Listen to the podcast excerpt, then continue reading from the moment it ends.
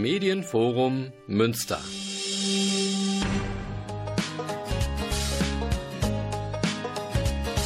Wir können nicht überall sein, aber wir versuchen es. Air on Air. Wir versuchen es. Air on Air. Wir sind für dich da.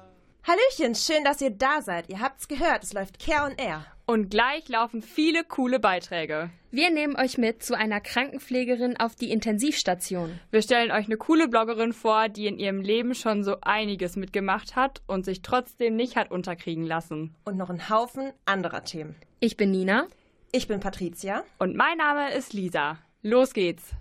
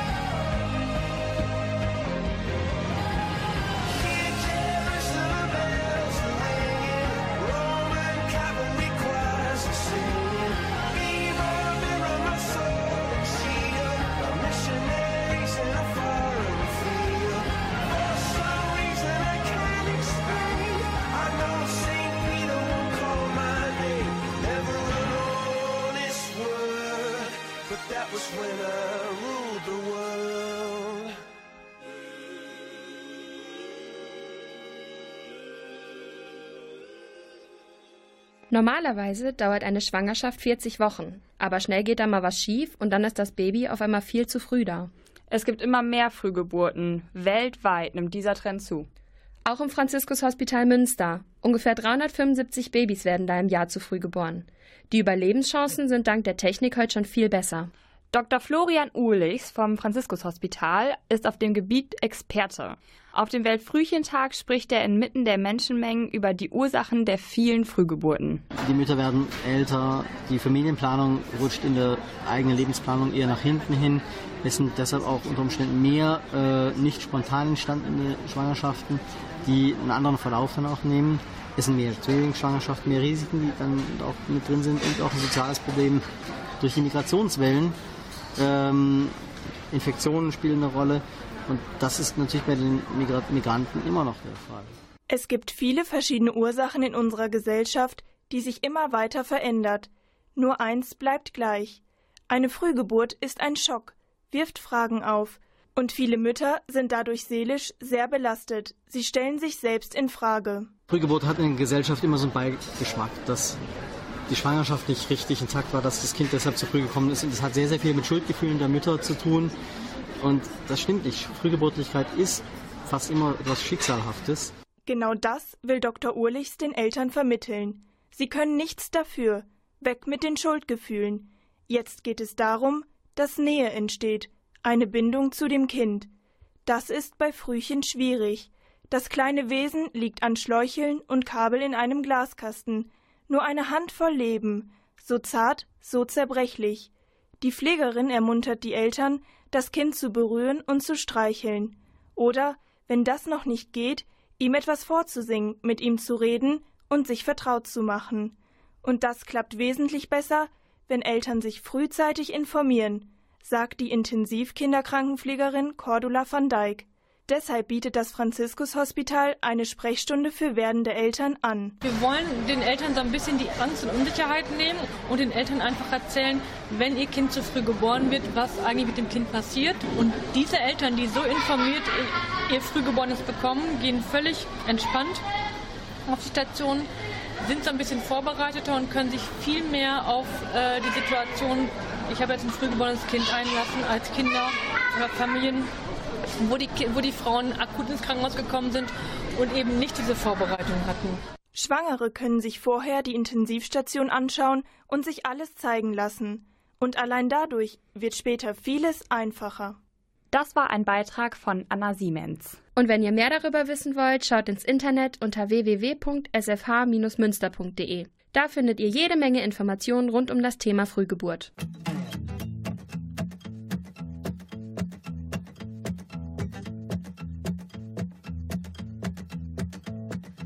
Draußen bilden wir Banden. Wer schreit, kann nicht gleichzeitig denken. Ich schreib uns keine Parolen. Wie könnte ich behaupten zu lenken? Ich weiß keine Lösung, nur Lieder. Bin klüger und besser nicht. Ich weiß nichts, das mir doch Halt gibt. Drum halte ich mich an ein Gedicht. Ich erwarte davon keine Rettung. Ich erwarte nicht, dass es was bringt. Ich weiß nur, dass man die Angst vergisst. Die Angst vergisst, wenn man singt.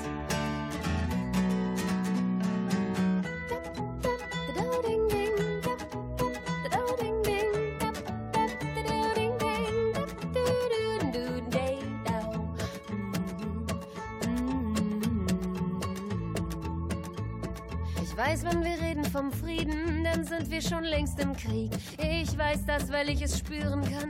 Das ist alles, was mir blieb. Ich hab keine Worte, nur Tränen. Für die meisten ist das nicht viel. Ich weiß nicht, wem ich noch glauben kann. Also glaube ich meinem Gefühl. Und ich weiß, dass wir es versaut haben und dass ein Wunder jetzt auch nichts mehr bringt. Aber ich weiß auch, dass man die Angst vergisst. Die Angst vergisst, wenn man singt.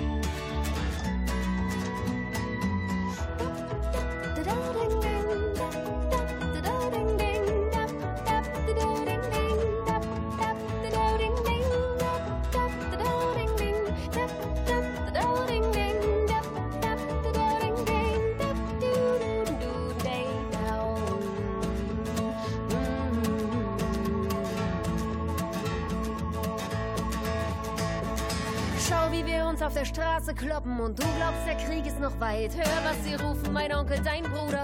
Hör genau hin, dann weißt du Bescheid. Wer wütend ist, ist nicht wachsam und sieht nicht, was wirklich passiert. Wer Angst hat, fängt an zu beißen. Wer sich hilflos fühlt, funktioniert. Aber Mut heißt nicht, keine Angst zu haben. Mut heißt nur, dass man trotzdem springt. Und ich weiß, dass man die Angst vergisst. Die Angst vergisst, wenn man singt.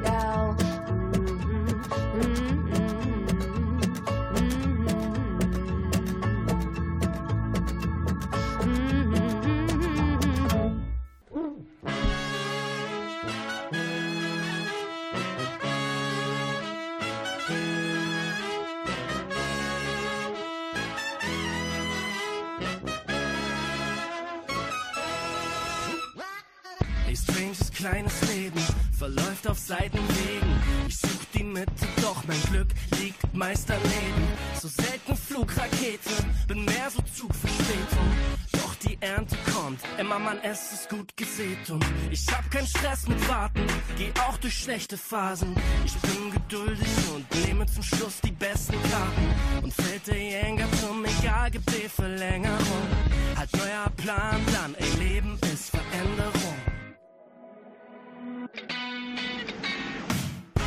Egal was kommt, es wird gut, sowieso. Immer geht ne neue Tür auf, irgendwo.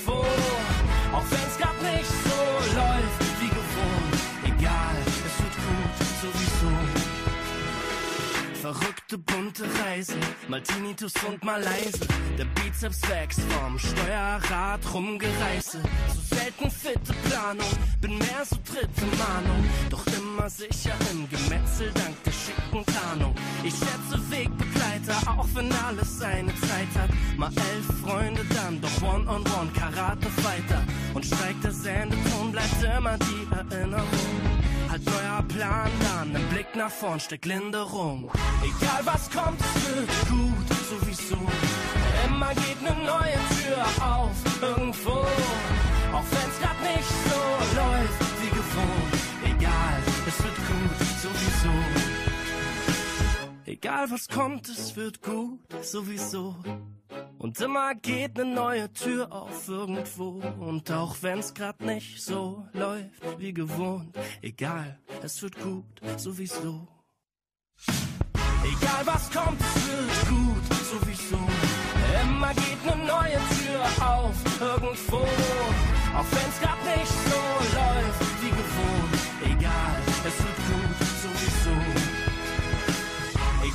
Kommt, wird gut, sowieso. Immer geht ne neue Tür auf irgendwo. Auch wenn's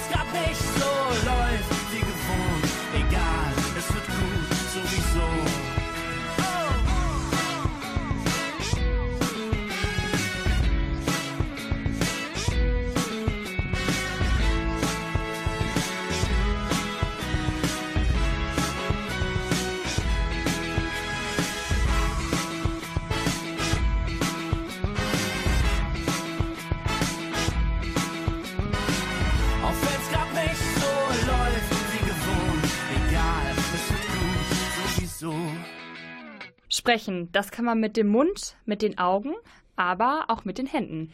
Im Prinzip mit dem ganzen Körper. Gestik, Mimik und das ist gut so. Davon profitieren gerade Kinder, die mit der Lautsprache Probleme haben. Zum Beispiel wegen verschiedener Behinderungen. Deshalb setzen Logopäden und Erzieher im Münsterland auf sprachunterstützende Gebärden. Henrike Lange zum Beispiel. Nina Lunemann hat sie besucht und ihr über die Schulter geschaut. Um Henrike Lange herum ist es selten still. In der Kita Heinrich-Piepmeier-Haus in Münster wuselt es den ganzen Tag um sie herum. Dabei laufen nicht nur die Münder, sondern auch die Hände heiß. In der Kita unterhält man sich nämlich mit Wort und Geste. Und das nennt man sprachunterstützende Gebärden, sagt die Logopädin. Manche finden das ganz toll, denen liegt das. Die denken, ja super, eine Geheimsprache mit Händen und oh, wie lebendig, das hat ja was von Theater, super. Und manche finden das dann aber auch ganz schön komisch und eher befremdlich. Vor 18 Jahren hat alles angefangen. Mit dem Kommunikationssystem Makaton aus England. Da ist man im Piepmeier-Haus längst drüber hinweg. Henrike Lange und ein ganzes Team von Experten haben daraus ein eigenes Gebärdensystem für Münster und Umgebung aufgebaut. Das nennt sich UK-Gebärden Münsterland und wird hier tatsächlich einheitlich angewandt. Dass das geklappt hat, ist nicht selbstverständlich.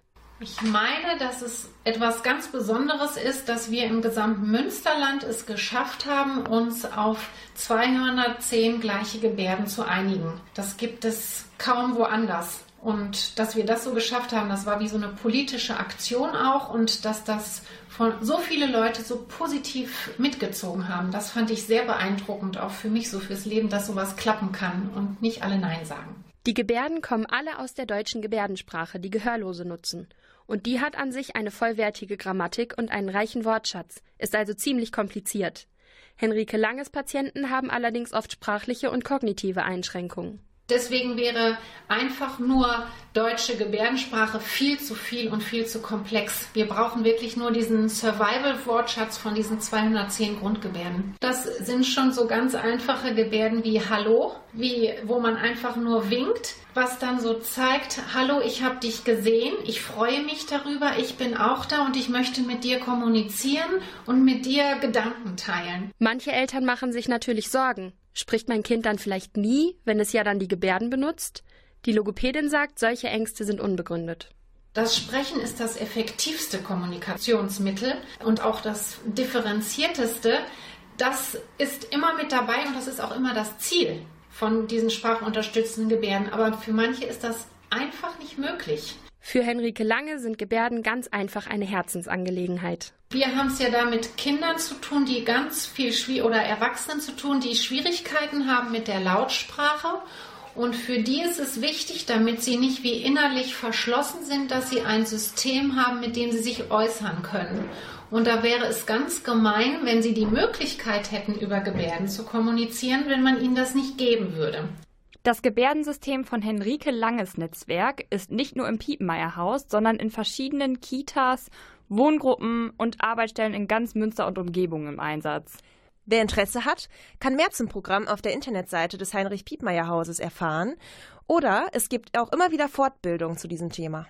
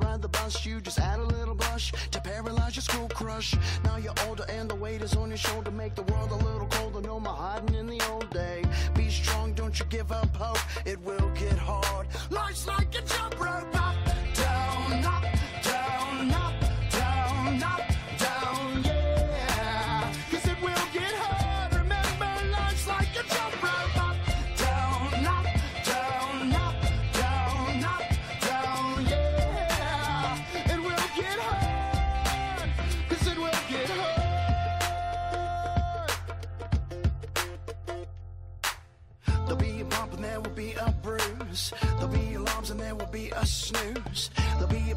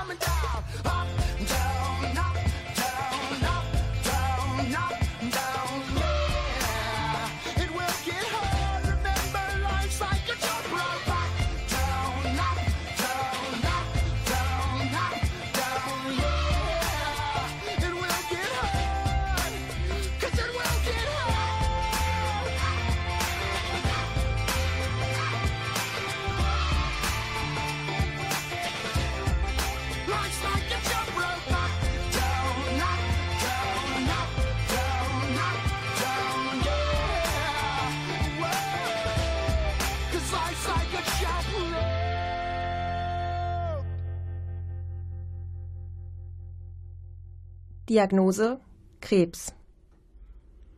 Das reißt jeden erstmal so richtig aus dem Leben, oder? Ja, bei Elisa Buscher war es besonders dramatisch. Gerade 18 geworden, kurz vorm Abi, frisch mit ihrem Freund zusammen und dann entdeckt ein Arzt einen Tumor direkt unter ihrer Lunge. Krass. Mittlerweile hat sie ein Jahr voller Therapien hinter sich. OP mit anschließendem Koma, mehrere Chemos, Bestrahlung. Da sollte man glauben, dass sie einfach nur noch fertig ist. Aber nix da. Elisa hat sich einfach selbst ins Rampenlicht gestellt. Und jetzt ist sie schon fast eine öffentliche Person. Ich weiß auch nicht, also das ist irgendwie so ganz spontan gekommen. Also ich war, ich hatte Instagram schon bevor ich krank war und hatte da auch schon Bilder von mir. Und dann ähm, hatte ich das erste Bild, glaube ich, mit Mütze war das noch, am 5. Dezember am Geburtstag meiner Cousine gepostet. Und ja, da hatte ich halt das erste Bild dann irgendwie hochgeladen. Dann mich irgendwann auch getraut, mich mit Glatze auf Instagram zu zeigen. Und das hat dann irgendwie so vielen Menschen Mut gemacht und Kraft gegeben und es hat sich so verbreitet auf einmal. Also, und was für mich auch noch irgendwie so war, ich hätte mir zum Beispiel damals im Krankenhaus gerne jemanden gewünscht, so, der das alles durchgemacht hat, der auch schwere Phasen hatte und am Boden war, der ihm dann irgendwie helfen kann, also so quasi ein bisschen austauschen kann und ja, man einfach jemanden hat, der so einen zeigt, dass es geht und ja, das versuche ich dann jetzt heutzutage für die Leute, die jetzt die Diagnose bekommen oder auch alle anderen, die mit irgendetwas zu kämpfen haben, dass man da nicht den Mut verlieren soll und weitermachen soll. Elisa hat nun schon rund 50.000 Follower auf Instagram. Sie zeigt sich lachend, glücklich, mit und ohne Kopftuch, in enger Umarmung mit ihrem Freund Jale, mit einem einrasierten Herzen in den gerade nachwachsenden Haaren. Elisa strahlt trotz ihrer Krankheit mitreißende Lebensfreude aus und hat immer wieder neue, coole Ideen, ihre Follower zu begeistern. Also ich habe zusätzlich zu meiner Instagram-Seite noch einen Blog erstellt, der heißt Ich und Voldemort, weil ich meine Tumore Voldemort getauft habe. Ja, das ist ein bisschen verrückt. Ja, also Voldemort, weil ähm, ja, jeder kennt wahrscheinlich Voldemort aus Harry Potter. Und wie wir alle wissen, hat Harry Potter Voldemort am Ende besiegt und Voldemort war das Böse. Also passt zu den Tumoren, weil die sind ja auch böse. Und die sollen ja auch weggehen und am Ende ganz wegbleiben und nie wiederkommen. Und teilweise auch ein bisschen so, weil Voldemort ja auch eine Glatze hat. So wie Elisa jetzt. Dabei hatte sie vorher so schöne, lange blonde Haare. Seltsam. Irgendwie sieht sie auch jetzt noch, ohne ihre Haare, aus wie ein Model. Natürlich war ihre Lebensfreude nicht immer so selbstverständlich. Am Anfang war es auch für so eine starke Frau wie Elisa eine schwere Zeit. Sie hatte schwerer zu kämpfen als jemals zuvor. Kein Mensch schreit Hurra, wenn er die Diagnose Krebs bekommt. Und auch für mich und meine Familie war es ein ziemlich großer Schock und ein sehr einschneidendes Erlebnis. Es begann damit, dass ein Facharzt einen Tumor unter ihrer Lunge entdeckte. Damals wusste noch keiner, was das war. Um das herauszufinden, musste eine sogenannte Biopsie gemacht werden, bei der eine Gewebeprobe entnommen wurde. Die Operation schwächte sie so sehr, dass sie für sechs Tage ins Koma verlegt werden musste. Also ich lag sechs Tage lang im Koma auf der Intensivstation und ähm, meine Familie wusste zu dem Zeitpunkt dann schon, dass ich Krebs habe. Und ja, dann wurde mir, sobald ich dann ein bisschen wacher war ein bisschen fitter war, wurde mir dann mitgeteilt, dass ich Krebs habe. Dann hat sich herausgestellt, dass auch mein Knochenmark befallen war und deshalb spricht man bei mir von der Diagnose lymphatische Leukämie. Da sah sie wirklich fertig aus. Doch selbst davon hat sie ein Foto gepostet. Gemacht hat es ihre Schwester. Und ihre Follower haben es tausendfach geliked. Ja, also Feedback bekommt man täglich massig. Also es kommen immer irgendwelche Nachrichten rein wie, oh, du bist so toll, du bist so schön, mach weiter so. Also ganz viele Komplimente und so. Und es sind ganz, ganz selten irgendwelche Leute dabei, die dann sagen, nee, gefällt mir nicht und du brauchst doch nur Aufmerksamkeit und sowas. Also da gibt's auch, manchmal gibt's da echt ein paar Idioten unter den Leuten, die dann auch fragen, wann ist deine Beerdigung, lebst du noch und so. Und ja, also von meiner Familie bekomme ich fast, also ich würde sagen, eigentlich nur positives Feedback. Die finden das ganz toll, wie ich damit umgehe und merken auch, dass mir das gut tut, so öffentlich damit umzugehen und darüber zu schreiben. Das ist irgendwie so, ja, eine Art Tagebuch, aber trotzdem nicht zu viel Privates. Elisa ist für andere das geworden, was sie sich selbst am Anfang so gewünscht hat. Leidensgenossin, Freundin, Vorbild, Mutmacherin. Und sie hat noch viel vor. Sie will ihr Abi nachholen. Und danach ein soziales Jahr. Wo? In der Uniklinik hier in Münster. Auf genau der Station, die fast ihr zweites Zuhause geworden wäre. Die Onkologie. Das war die beeindruckende Geschichte von einer jungen Frau im Kampf gegen den Krebs. Ein Beitrag von Lisa Huwe.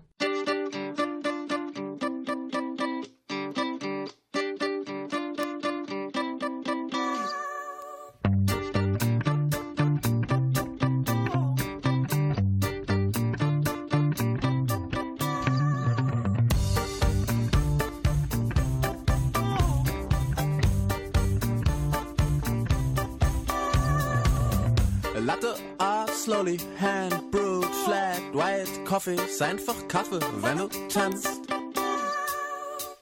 Fiese Heuschrecken, räudige Immobilienhaie, alles Tiere, wenn du tanzt. Lutherstadt, Wittenberg, Kloppenburg, Hannes Leben, alles Kreuzberg, wenn du tanzt. Linkin Park, Timmy Bensko, Robin Schulz, Revolverheld, alles Kunst, wenn du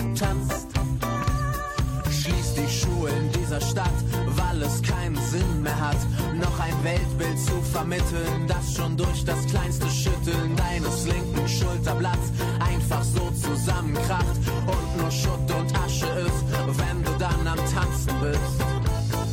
Denn dass diese Welt nicht zusammenfällt, liegt nur allein an deinen Beinen. Dass diese Welt nicht zusammenfällt, liegt nur allein an deinen Beinen. Dass diese Welt nicht zusammenfällt, liegt nur allein an deinen Beinen. Dass diese Welt nicht zusammenfällt, liegt nur an deinen Beinen, wenn du tanzt.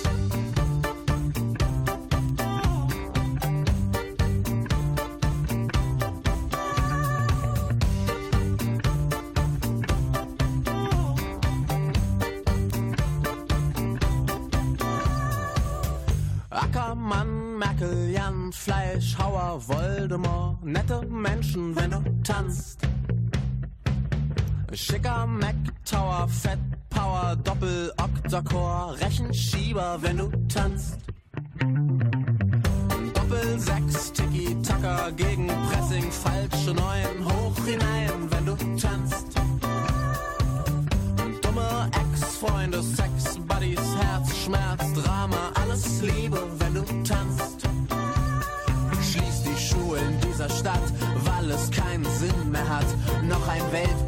vermitteln, das schon durch das kleinste Schütteln deines linken Schulterblatts einfach so zusammenkracht und nur Schutt und Asche ist, wenn du dann am Tanzen bist.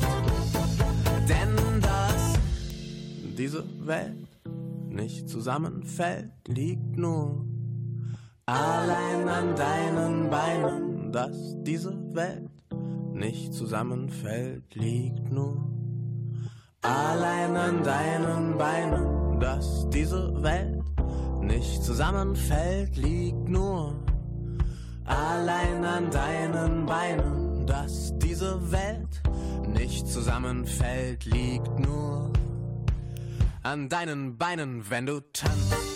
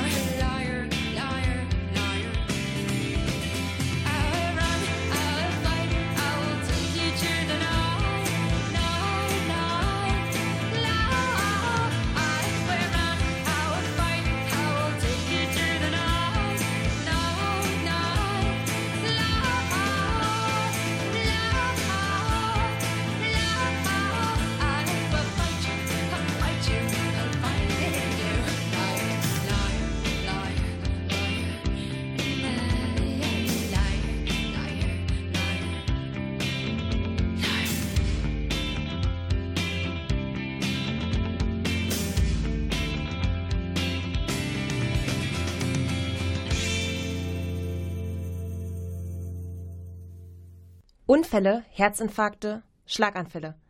In Münster passieren solche Dinge fast jeden Tag. Etliche Krankenwagen sind unterwegs und bringen die Betroffenen in die Krankenhäuser, zum Beispiel ins Clemens-Hospital, ins Franziskus oder auch in die Uniklinik. Und dort stehen Menschen bereit, die sich kümmern. Das sind nicht nur Ärzte, sondern auch Krankenpflegerinnen und Pfleger. Und die stehen gerade auf einer Intensivstation immer wieder vor besonderen Herausforderungen. Als Krankenpfleger muss man ja grundsätzlich sowieso schon sehr flexibel sein, gerade wenn man auch im Schichtdienst arbeitet, mit Frühdienst, äh, Spätdienst und Nachtdienst. In meinem täglichen Arbeitsumfeld bin ich mit schwerstkranken Menschen konfrontiert, die teilweise in sehr kritischen Situationen sind, die für sie sehr neu sind ähm, und für mich in meinem Arbeitsalltag auch sehr unvorhersehbar sind. Das mag ich sehr gerne an meinem Beruf. Aber Oft ist es so, dass die Patienten gar nicht so kommunizieren können, wie du und ich das jetzt gerade können und gar nicht einfach sagen können, hey, ich habe gerade Schmerzen oder das und das ist gerade nicht richtig, können Sie mal eben helfen, keine Ahnung, meinen Arm anders hinzulegen oder so, sondern ich bin viel darauf meine Intuition und auf mein Gefühl ähm, angewiesen. Und ich denke, es ist sehr wichtig in meinem Beruf, dass man sehr berührbar bleibt. Das heißt, dass man nicht irgendwann abstumpft und sagt, na gut, da ist jetzt was Schlimmes passiert und das ist mir jetzt aber egal. Aber man muss natürlich auch gucken, dass es einen nicht zu sehr belastet. Luca ist eine junge Krankenpflegerin aus Münster. Nach ihrer Ausbildung hat sie sich entschieden, auf einer Intensivstation zu arbeiten. Und sie steht auch heute noch voll dahinter, findet ihre Arbeit spannend und wichtig. Für mich macht die Krankenpflege neben allem, was man oft hört, sich sozial engagieren, anderen Menschen helfen, kommunikativ sein, äh, vor allem aus, dass ich äh, am Ende des Tages nach Hause gehe und mit mir selbst zufrieden bin und sagen kann, ich habe heute was gemacht, was nicht nur einen Wert für mich hat, sondern auch für jemand anders. Und das ist auch die Überzeugung, aus der ich diesen Beruf ausübe.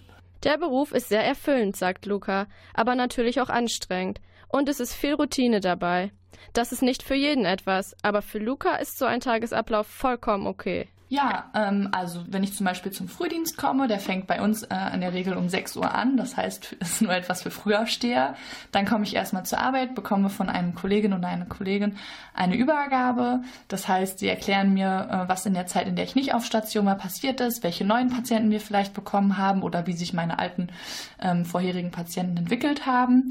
Nach der Übergabe gehe ich einmal in alle Zimmer, schaue, wie der Stand so ist, schaue mir an, ähm, zum Beispiel wie die aktuellen Vitalzeichen, das heißt also die Werte wie Blutdruck, Puls, Sauerstoffsättigung und so sind.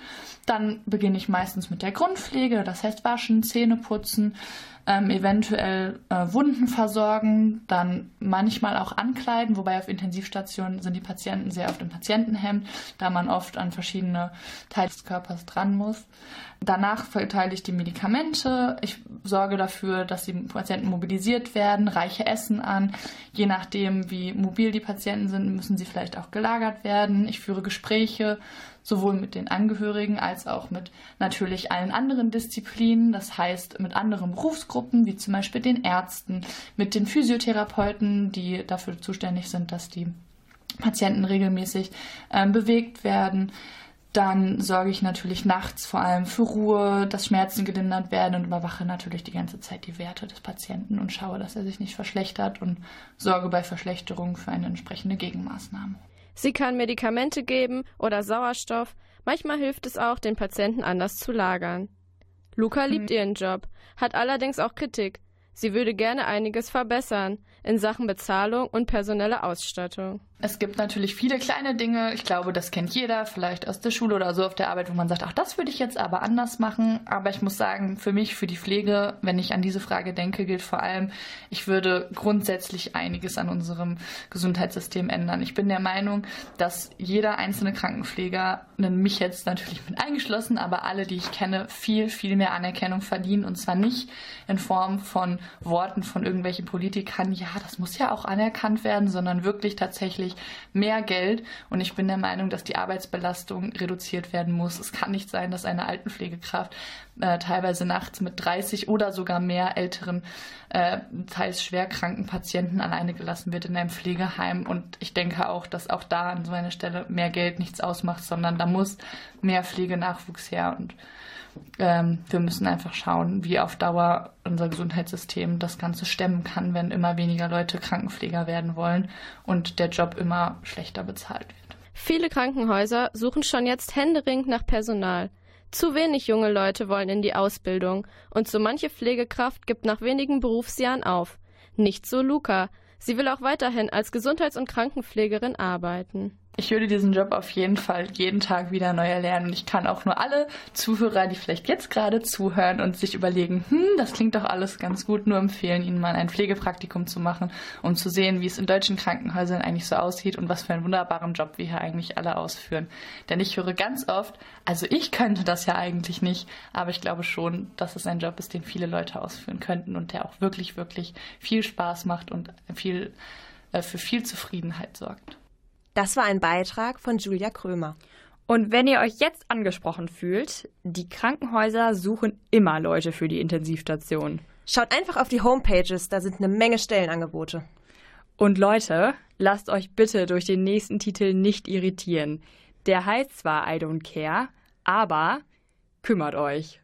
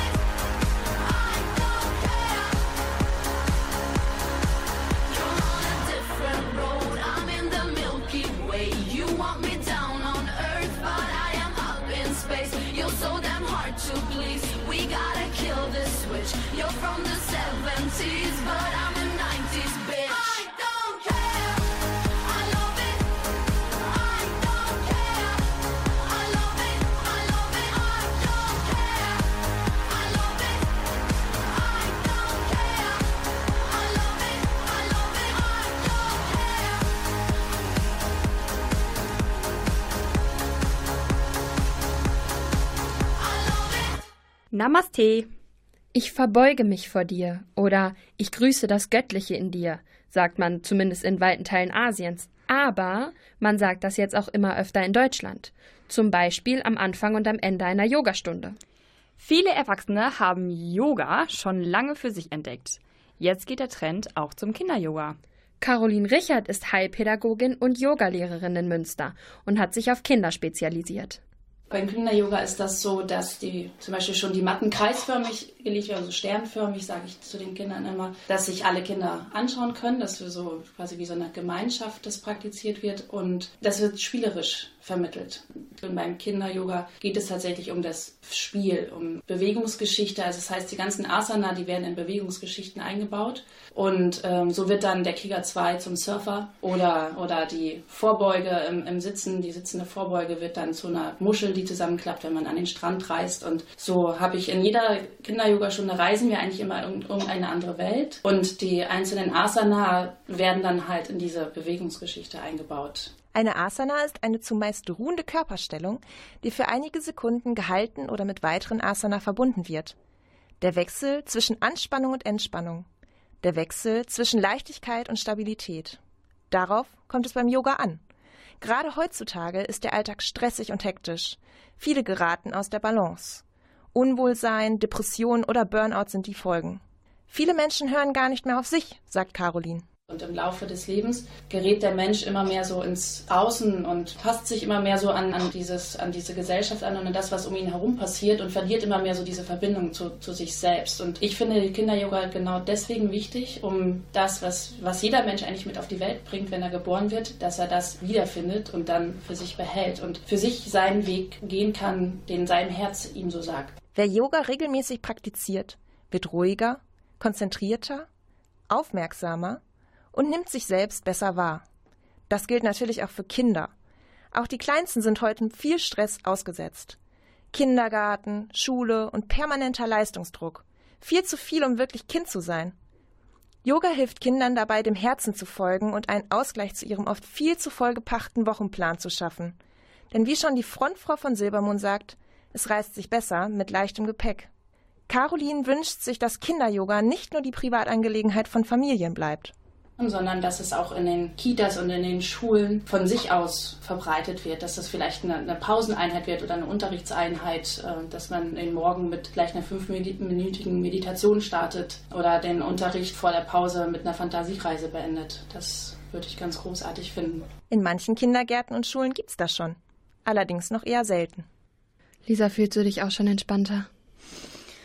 Ja, so richtig tiefenentspannt. Ihr Quatschtanten, also jetzt geht's aber los. Also ihr müsst auch schon zum Yoga hingehen, sonst wird das nix. Und übrigens, der Beitrag war von mir, nicht vergessen. Patricia Glasmacher. Und das war's auch schon mit Care on Air für heute. Aber seid nicht traurig. Es kommt noch mehr und das schon ganz bald. Vielen Dank an alle Mitwirkenden. Das waren Julia Krömer, Anna Siemens, Lisa Huwe, Nina Lunemann und Patricia Glasmacher. Und in der Technik unterstützt hat uns Klaus Blödo vom Medienforum. Tschüssi!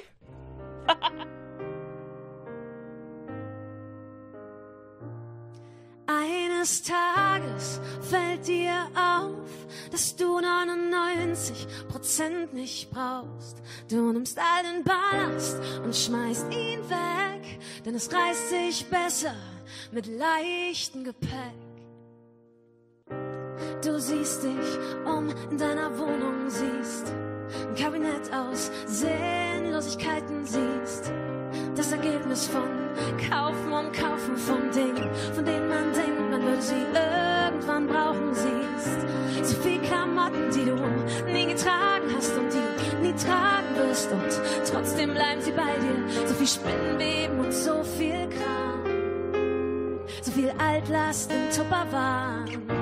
Und eines Tages fällt dir auf, dass du 99 Prozent von euch brauchst. Du nimmst all den Ballast und schmeißt ihn weg, denn es reißt sich besser mit leichtem Gepäck, mit leichtem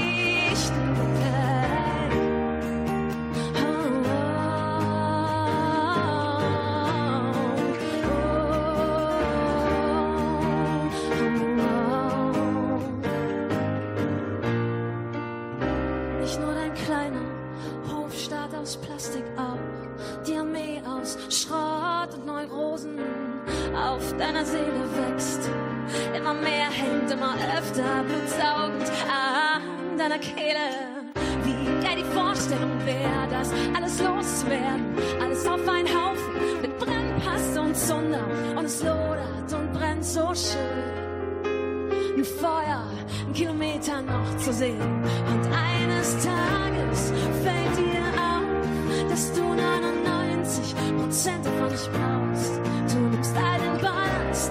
Schmeißt ihn weg, denn es reißt sich besser mit leichtem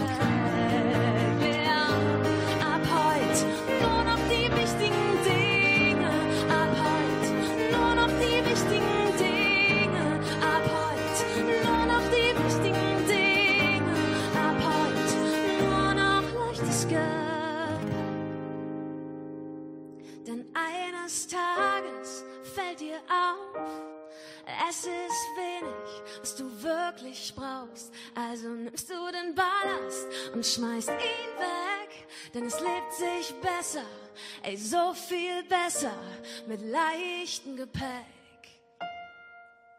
All der Dreck von gestern, all die Narben, all die Rechnungen, die viel zu lange offen rumlagen. Lass sie los,